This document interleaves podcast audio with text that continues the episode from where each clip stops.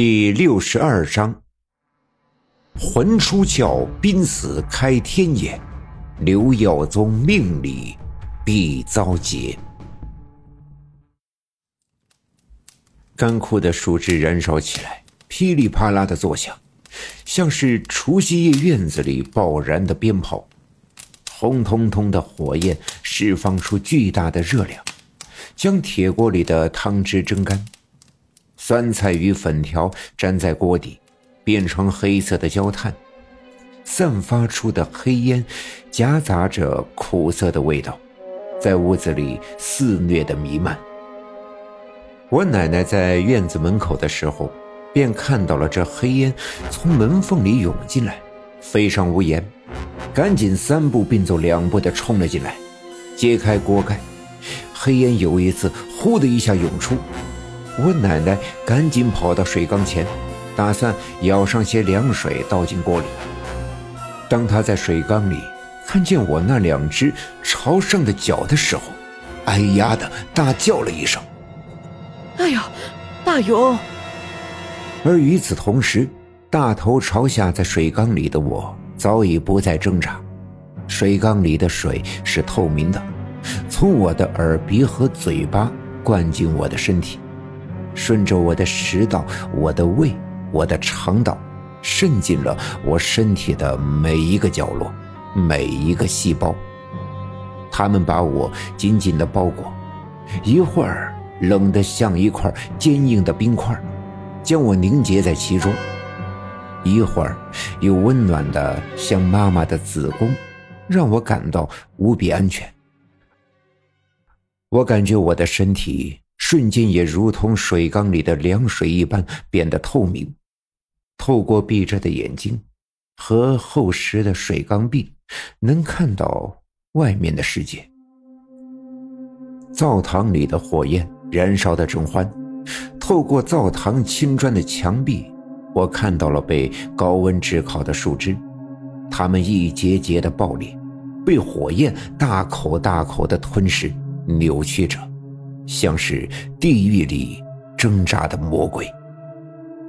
我又透过房门，看到了院子里树梢上那悠闲的麻雀，它灵巧地摇着脑袋，黑豆一样圆溜溜的眼睛来回转动。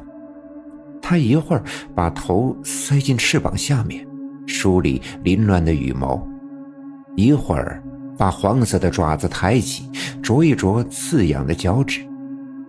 而后，或许听见了邻居家猫的叫声，腾的一下飞走，落在了更高的树枝。我又透过石头与泥土混合堆筑的院墙，看到了河套里那冰封的小河。河水将来不及躲进石缝里的鱼虾冻住，好似晶莹的琥珀。它们被冰封的不仅仅是身体，或许。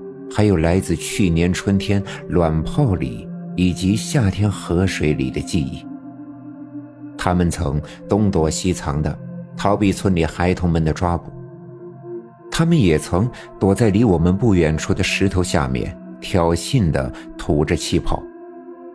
我又穿过西南面那片肥沃的田地，看到了柳树沟的那棵年迈的阴阳树。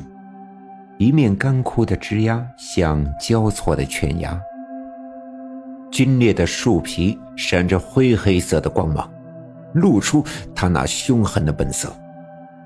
而另外一面的树叶早已在寒冬里干枯，上面落满白色的雪花，雪花的每一片冰晶都折射着傍晚西面山头的太阳那粉红色的余晖。我的目光穿过。这株切分刘家镇每一位村民的安逸与恐惧的阴阳树，看到了那条曲折的深邃的山沟，一簇簇低矮的荆棘傲慢地亮出它锋利的尖刺，一个个光秃的坟堆埋藏着干瘪的灵魂，枯黄的杂草在冬天冰冷的风里摇摆。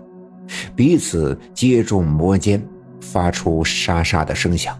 而就在这草的深处，我看到了那群熟悉的人，有王兰花、王革命、三荒子、包画匠，还有一具灰白色的骨架，手里捧着那狞笑着的骷髅头。